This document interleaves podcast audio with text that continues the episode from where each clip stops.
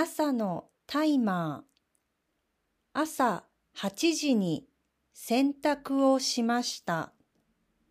洗濯は1時間のコースです。それからパンをオーブンに入れました。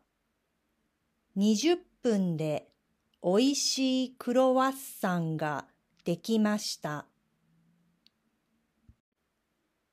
最近、冷凍のクロワッサンを買ってみました。できるまで20分かかりますが、皆さんだったら20分で何をしますか？私は本を読むつもりでしたが、気がついたら料理をしていました。今日の晩ご飯はシチューにしました。毎週うちに野菜の宅配が来ます。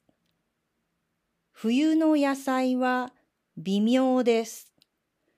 私がスーパーで買わない野菜が多くて頭を使います。